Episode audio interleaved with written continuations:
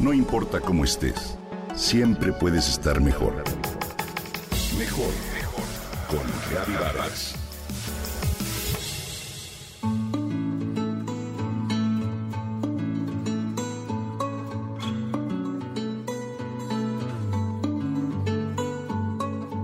Uno de los amigos de mi hija se fracturó el tobillo. En su colegio se organizaron para esperarlo en entrada y mientras él avanza con muletas, ellos cargan su mochila y le acompañan al salón. La ayuda es indistinta entre compañeros y compañeras. Mi hija se siente emocionada por ayudarle un par de días, me cuenta Claudia, una buena amiga.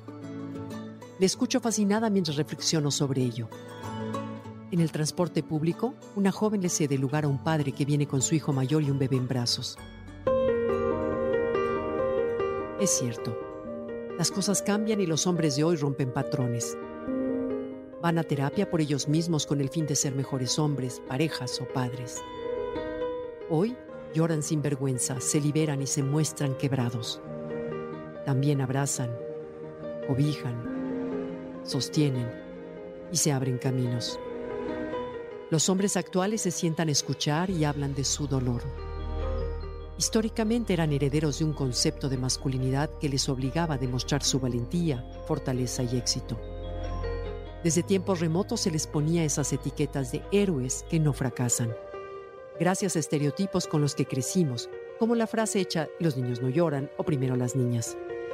Los niños también lloran, se asustan y necesitan sentirse amados y protegidos. ¿Por qué son primero las niñas? ¿Y si los niños son más pequeños que las niñas o están lastimados, también son primero las niñas? Desde el seno familiar les hemos puesto el peso que cargan cuando sin pensar repetimos frases ridículas que les señalan la responsabilidad de no caer, no fallar, no ser débiles ni dejarse quebrar. Afortunadamente las cosas cambian. Hemos entendido que el verdadero coraje, ya sea para los hombres o las mujeres, consiste en volver a intentar, en levantarse tras caer, en comprendernos y apoyarnos como compañeros. Fracasar o estar preocupados por el futuro no es una señal de debilidad. Es parte de un proceso que todos vivimos y en el que aprendemos a seguir adelante. No hay hombres que triunfen siempre, ni vaqueros que no lloren, o príncipes solitarios que venzan dragones implacables. Es importante ser capaces de comprender que detrás de todas esas máscaras hay en realidad un ser humano. Un ser humano que tiene miedo, que en ocasiones se siente triste, que no quiere defraudar a los suyos, porque mientras no seamos capaces de entenderlo, y como madres o esposas coloquemos etiquetas que en realidad solo representan cargas, Mientras busquemos que sean ellos quienes nos arropen y nos salven y no entendamos que ellos también pueden romperse y está bien, y nosotros arroparlos y también está bien, no alcanzaremos esa igualdad que buscamos. Eduquemos a nuestros hijos basados en el respeto a todas las personas, sea cual sea su género, edad o tamaño. Evitemos el uso de frases estereotipadas que llevan a crear que no, que lleven a creer que no deben expresar sus sentimientos. Erradiquemos la crianza sexista de niños y niñas, así como los roles de tradición. Seamos capaces de repetir tareas de igual forma en el hogar. Dejemos de un lado las etiquetas destructivas que solo generan poca seguridad y baja autoestima.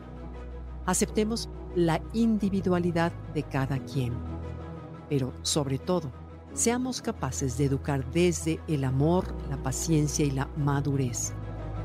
Los roles de género tradicionales generan oportunidades desiguales, sumisión, agresividad y pérdida de respeto. Sanemos generaciones. Esa es nuestra responsabilidad. Rompamos esquemas, busquemos un mundo más justo y libre, sobre todo mucho más comprensivo. Caminemos lado a lado y mirémonos frente a frente. ¿Tú qué opinas?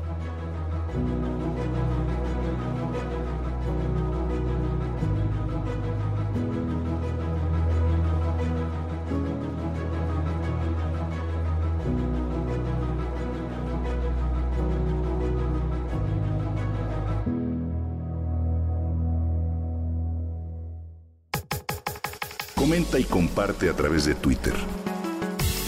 No importa cómo estés siempre puedes estar mejor. Mejor, mejor, mejor. con Gaby Vargas.